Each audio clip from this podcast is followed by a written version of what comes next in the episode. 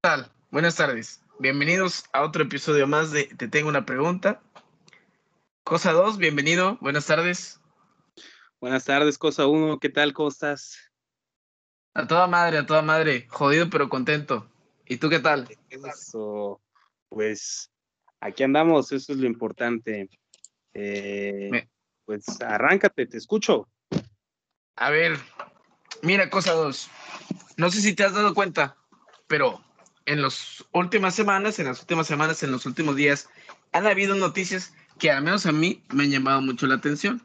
Una de ellas es lo relacionado al tema de cambio climático. El cambio climático, pero no solo enfocado en el cambio climático, porque ya hemos visto noticias de eso pues, de años para acá, sino en cosas que han estado apareciendo noticias, por ejemplo, las inundaciones, las inundaciones en China, las inundaciones en Alemania, que son imágenes que pues yo, al menos yo personalmente, nunca, nunca había visto una inundación en China que se viera así, pues, que el, el, río, el agua, la ciudad completamente bajo el agua, los metros llenos de agua, este, que en Alemania fallecieron pues un, puñado de personas por lo mismo, o sea, y son países primermundistas, es, con economías fuertes y que a pesar de todo eso, les haya sucedido pues algo así, ¿no?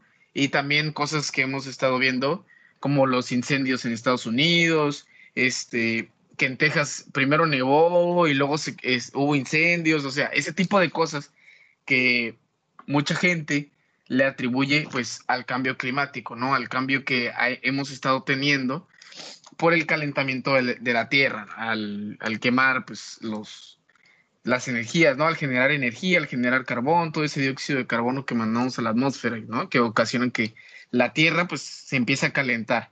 ¿Tú crees, realmente crees que esas emisiones de carbono sean las causantes de todas estas problemáticas? Sí, fin del podcast. Aguarden todo, chicos. Producción, corte. Se acabó. Este, no, digo, eh, es evidente que ya se está viendo reflejado pues las consecuencias, ¿no? De, de, de todos estos combustibles fósiles que utilizamos, ¿no? Día con día de, de la sociedad en la que vivimos, ¿no? Eh, pues prueba, prueba de ello es lo que tú dices, ¿no? Eh, estas inundaciones, estos este, ondas de calor, eh, temperaturas anormales en sitios que no se veían antes, ¿no? Eh, y hay, hay, hay, una cuestión aquí que es bien importante, ¿no? Eh, por ejemplo, Bill Gates acaba de sacar un, un libro hace poquito donde habla que el, el, próximo gran reto de la humanidad, pasando la pandemia, es el cambio climático. aquí hay algo bien importante qué se está haciendo realmente. Porque, por ejemplo, con la pandemia, pues en teoría el mundo pues estaba preparado en teoría, ¿no? Para una pandemia, pero en la realidad no. Y ah, el mundo sí, claro. en teoría se está preparando para el cambio climático, pero en realidad no lo está. ¿No? ¿Y a qué me refiero que en realidad no lo está? Pues se está haciendo una transición energética de que migremos de combustibles fósiles a energías renovables, sí, pero no va a los niveles que necesitamos. O sea, ya necesitaríamos un cambio, digo, en el caso ideal, así, de, de en el mejor escenario, para 2030, ¿no? O sea, ese sería el escenario ideal, cosa que no va a pasar. Nueve años ni, ni hay planes reales para que eso suceda, ¿no? Entonces lo están aplazando hasta 2050 la transición energética, eh, pero también, o sea, en la, en la realidad eso no, no está sucediendo. Eh, hay que recordar, pues, quiénes son los principales consumidores de, de combustibles fósiles y el 40% está concentrado entre China y Estados Unidos. Y. ¿Quiénes son los grandes impulsores de, de, la transición energética? Pues los países europeos. Pero los Ándale, países sí. europeos no consumen al nivel que estos dos gigantes. Y estos dos gigantes, pues no tienen ninguna intención de, de ya no, ya ni siquiera de, de, de dejarlo, ¿no? Sino de reducirlo, vaya. Estados Unidos es una economía que depende demasiado de, de los combustibles fósiles, o sea, si en el mundo se producen 100 millones de barriles, ellos consumen 20 y producen 10, entre 10 y 20, me parece. Ahorita, después de la pandemia, no he seguido mucho el dato. China está en números similares. ¿Tú crees que ellos van a, reducir su, consumo, su estilo de vida? O sea, China está pues creciendo. es que claramente, o sea, claramente esos dos países comen energía, o sea, China devora energía, me imagino que a una cantidad, no, hombre, impensable. Yo creo que es de los países que más consume energía, por lo mismo de que son demasiada gente. Ahora, imagínate llevar toda, o sea, ¿cómo satisfaces tú esa necesidad con energías renovables, pues? Es, es, bastante complicado, este, y como tú dices, China devora. O sea, sí hay una relación directa entre cuando un país crece su PIB eh, aumenta su consumo de energía, ¿no? Y China está creciendo pues al 6, 5, 7% anual y pues a ese nivel está aumentando su consumo de energía. Ojo, también ahí va un dato interesante, China es el principal productor de energías renovables, pero su crecimiento en la producción de energías renovables no va de la mano con su crecimiento de consumo energético. O, sea, ¿realmente crees que ellos pudieran acelerar ese cambio si quisieran, o sea.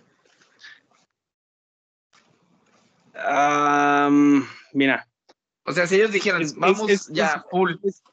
Es, más complicado que eso. ¿Por qué? Porque hay un factor bien importante. Y al final de cuentas, eso es lo que mueve al mundo, amigo. El maldito y el, el maldito cochino y sucio dinero. Este, y también entra, entra en juego la, la geopolítica. A ver, también es, es, en este momento, pues es más rentable producir energía a través de combustibles fósiles, en este momento, en el día de hoy, ¿no? Ajá, ajá. Okay. Sí, claro, pues supongo que no te, vale igual, igual, no, o sea, no solo generarla, me imagino igual consumirla, pero no te va a salir igual, pues por ejemplo, pagar un, un Tesla que pagarte un, no sé, un Chevy, ¿no? O algo así. Totalmente. Entonces, ahí está esa parte económica. Luego hay otro problema que tiene que solucionar las energías renovables, que es el almacenamiento y el transporte. O sea, el, combustible fósil lo puedes tener en, un tanque y lo puedes desplazar de, relativamente de manera sencilla, ¿no? no Más o menos como lo que hacen con el gas, ¿no? Totalmente. que lo licúan, ¿no? Lo hacen y lo llevan en barcos. Es correcto. Entonces, ahí está la parte económica. Ahora, la parte política, como de ¿no? ¿Quién es el principal impulsor de, las energías renovables? Ah, pues me, dijiste China. Mm, ah, no, Europa, me dijiste Europa, sí, claro. Europa, Europa, Brody, Brody, aterrizamos. Sí, Europa, Europa. Ajá. Europa. Pero ¿por ah, pero es que esos cabrones no tienen petróleo, pues. Totalmente. Entonces, Esos no les conviene depender de eso. Ah, por eso quieren migrar a, una energía que sí pueden producir. Entonces, eh, ellos están entre comprándole gas a Rusia, entre que le compran a los gringos, entre que, o, sea, tienen mucha presión, ¿no? Geopolítica. Imagínate sí, claro a, ellos sí les convendría decir de puta, vamos a poner impuestos altísimos al consumo de combustibles fósiles y vamos a favorecer el consumo de energías renovables. ¿Por qué? Porque pues es que se supone que poco a poco van, van haciendo eso, ¿no? O sea, favoreciendo más la energía, la energía verde, ¿no? Ellos son, eso sí me he dado cuenta, que ellos son como los que más se están moviendo, en, en al menos en ese aspecto. Es correcto pero ellos tienen un incentivo político para hacerlo. Entonces, para ellos es más fácil hacerlo porque tienen este incentivo de, de, pues de cierta manera se vuelven libres tanto del gas de Rusia como del petróleo de los americanos, ¿no? Pero ¿qué incentivo tiene, por ejemplo, Estados Unidos o China para dejar de consumir combustibles fósiles? No, pues ninguno. No encuentro hasta la fecha un incentivo que diga más que esta cuestión del cambio. Ajá, pues no, por la naturaleza, ¿no? Para que, este, no sé, para ser más amigable con el ambiente, tal vez ese sería el incentivo. Pero digo, ¿qué tendría que pasar? tendría que pasar algo muy grave. pues tendría que pasar como algo como el COVID, hermano, porque si te das cuenta de lo que me dijiste al principio, todo el mundo según estaba preparado para una pandemia, pero cuando apareció, al final de cuentas, pues nos quedamos con los brazos cruzados porque no era cierto. Sí, totalmente. Este, y, y digo, desde mi perspectiva, mientras estos dos países no tomen la, uno de los, alguno de los dos, que no veo manera que uno lo haga sin el otro, mientras uno de los dos no tome la iniciativa, va a ser muy difícil, porque de ellos depende prácticamente la mitad del problema.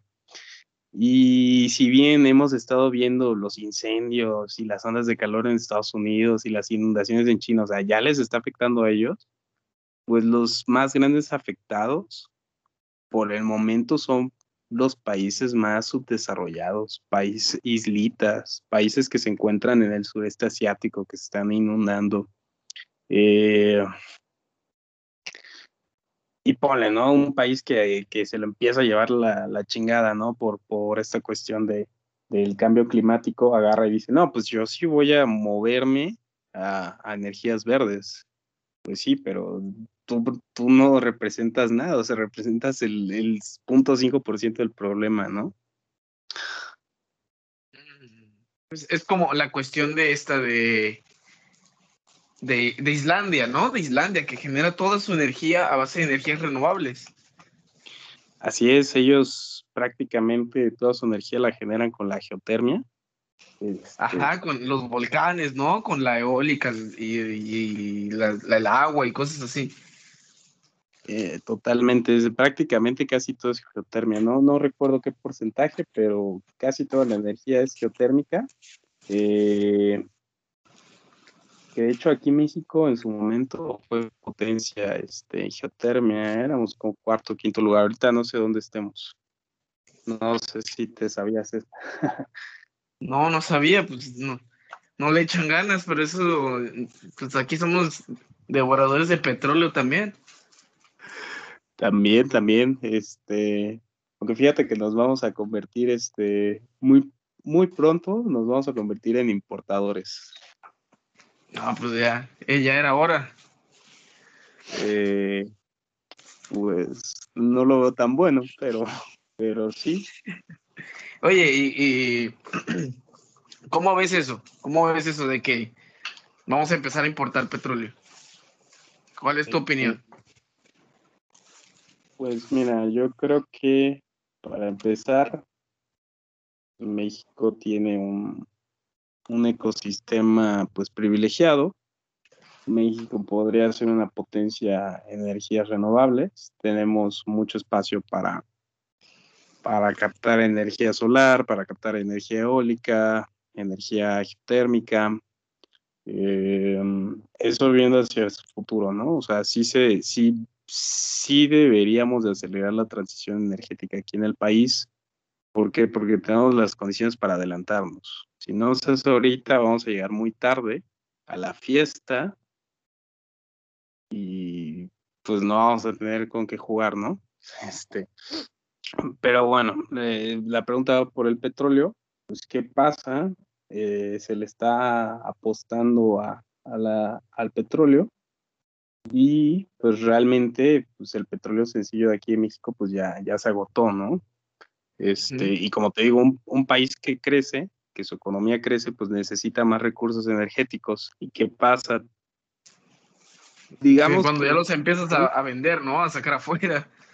Así es, la producción de petróleo ya nos está cayendo, se está manteniendo, pero si el país espera crecer, necesita aumentar su consumo energético. Entonces, si no se están creando estas nuevas fuentes de energía y los yacimientos mexicanos de petróleo ya no dan para más, este, pues, ¿qué es lo que se va a hacer? Pues se va a tener que importar hidrocarburo.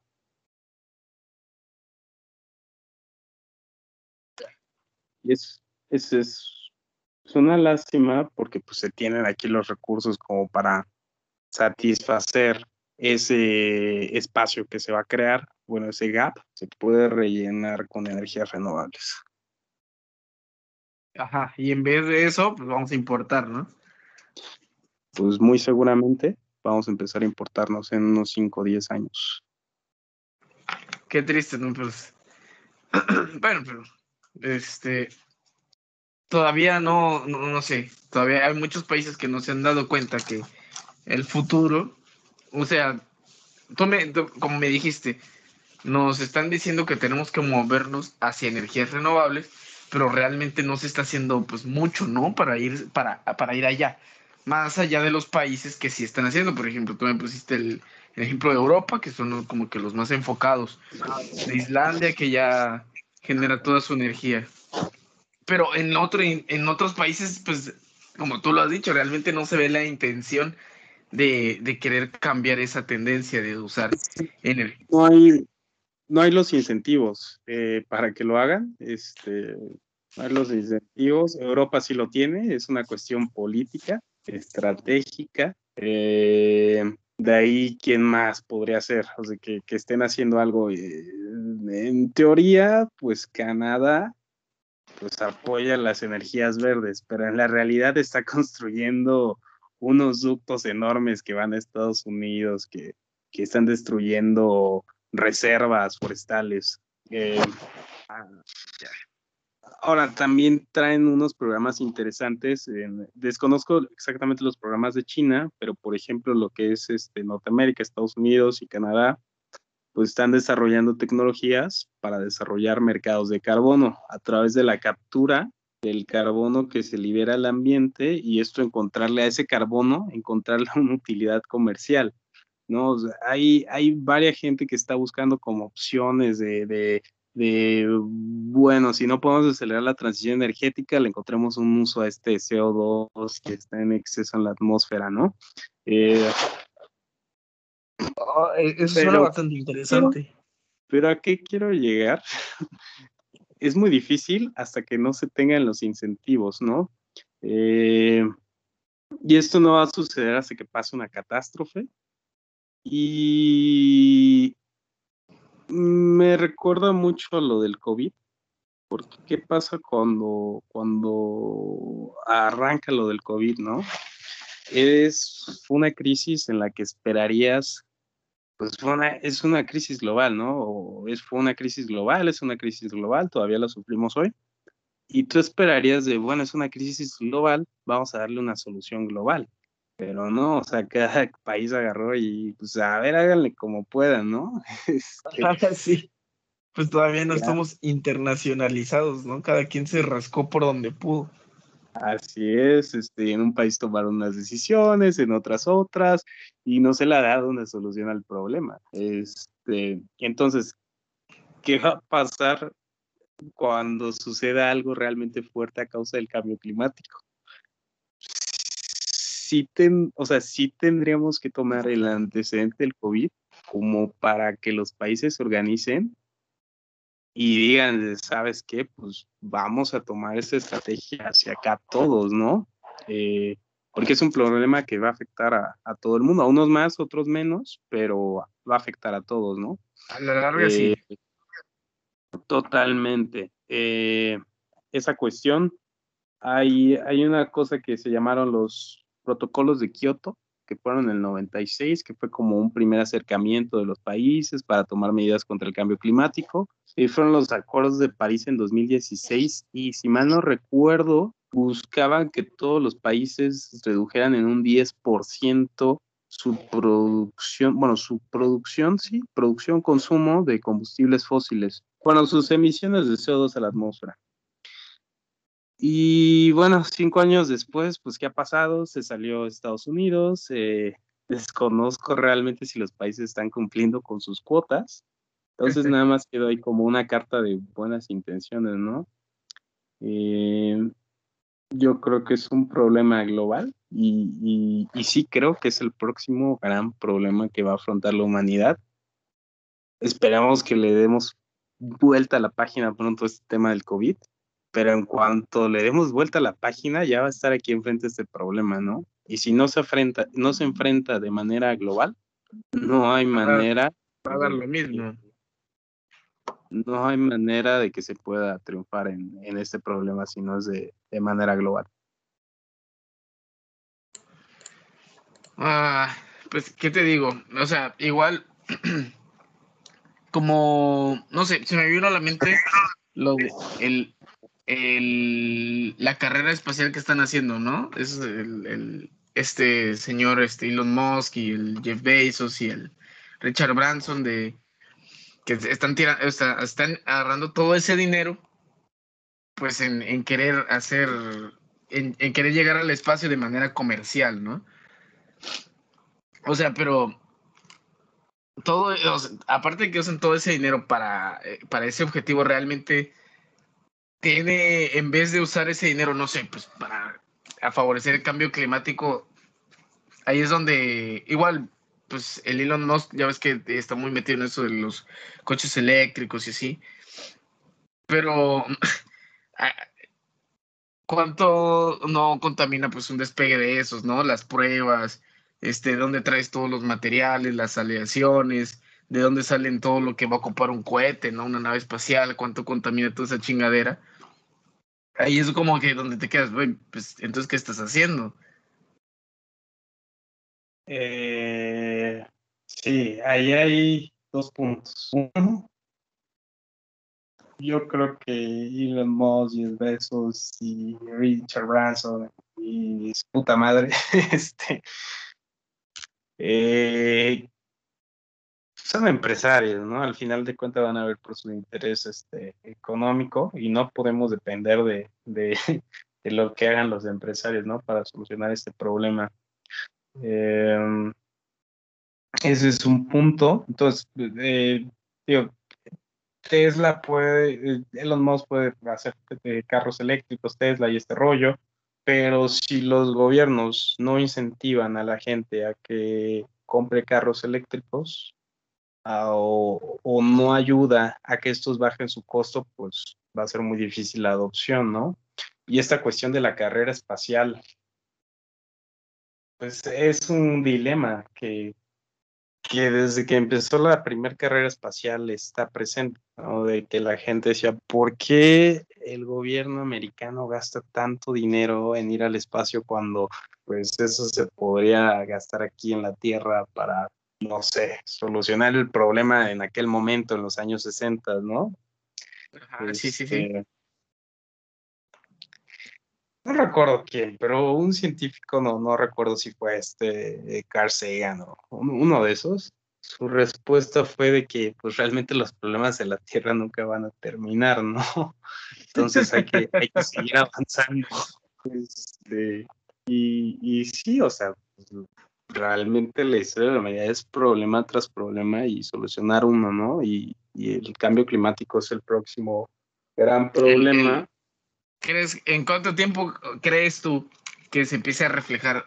Ahorita ya lo estamos viendo, pero ¿cuánto crees que tarde en llegar un problema en el que digamos, oye, detengan todo, ¿qué estamos haciendo? ¿Cuánto tiempo le das? Eh, cuando es difícil predecirlo, o sea, porque es gradual. Sí, pues, o sea, del día de hoy hace 20 años, pues hay diferencias, ¿no? Esto, o sea, ya se nota el cambio climático. De aquí a 20 años va a estar más cañón. Eh, también hay que decir que no es como en el día después de mañana, que de un día para otro va a pasar que se congele. Ah, que se salió, ajá, el, que se congeló, ¿no? Y se salió el mar y todo eso. Que los gringos cruzaban la frontera a México. Este. Qué raro. En fin, no, no, no pero sí van a haber más catástrofes naturales en el momento, pero y, y, lo feo es que en el momento que eso empiece a suceder, pues ya no va a haber vuelta atrás. Em, y como te digo, o sea, en, desconozco realmente, no soy un experto, pero dicen que lo ideal sería que para 2030 pues ya estuviéramos en una eh, en un mundo donde utilizamos energías verdes, ¿no? A más tardar a 2050. Ya después de eso va a estar cañón. Lo que sí es que el humano no se va a extinguir, va a seguir. La cosa se va a poner peor, de color hormiga, sí, pero el humano siempre ha aprendido a, a, mm, a reconstruirse. Sí, pues yo creo que eso es lo que nos caracteriza, ¿no? Como especie. Que al final de todos los problemas, por más fuertes que han sido, pues hemos sabido, ¿no? Superarlos. Totalmente. No, pues muy bien. Creo que, creo que quedó claro el punto. Este, el cambio climático ya está aquí. Los gobiernos no tienen realmente un incentivo, sobre todo pues las potencias más grandes, ¿no? Para, para cambiar esta tendencia de usar pues, energía eh, contaminante, energía que no es tan amigable para el ambiente, que es más barata, que ya la tenemos aquí, que ya es más fácil de producir, que nos está satisfaciendo pues las necesidades sin ningún problema, ¿no? A intentar cambiar todo de golpe, pues energías renovables y probablemente pues la transición vaya a tardar un poco, tampoco va a ser pues de la noche a la mañana. Totalmente, totalmente. Eh, yo creo que sí nos lo va a tocar, sí nos va a tocar verlo. A nuestra generación nos va a tocar ver la transición ya sea mm, de manera natural, y por manera natural me refiero a que aunque los gobiernos no hagan nada, pues mm, se vaya empujando hacia ello, o de manera forzada, ¿no? Que algún alguna catástrofe pues haga hacer conciencia a las naciones y empiecen a empujarlo todavía más fuerte. Esperemos que el escenario sea el primero, ¿no? Esperemos que sí, hermano. Pues un gustazo como siempre. Cosa dos. Nos vemos en, la, próxima emisión. Igual de interesante, a ver con este con qué jaladas venimos a platicar. Así es. Pues un gustazo como siempre. ¿Mande? Saludos a todos los podcast escuchas. Saludos a todos, a todas las demás cosas.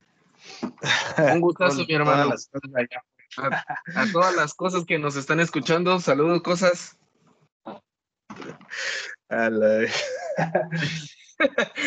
Deleteados, baneados del Spotify. No nos borren, chavos. No nos borren. Ah. y por andar hablando de China también, baneados, vámonos. Baneados. Pero bueno, cosa dos, hablamos. Fuerte abrazo a todos.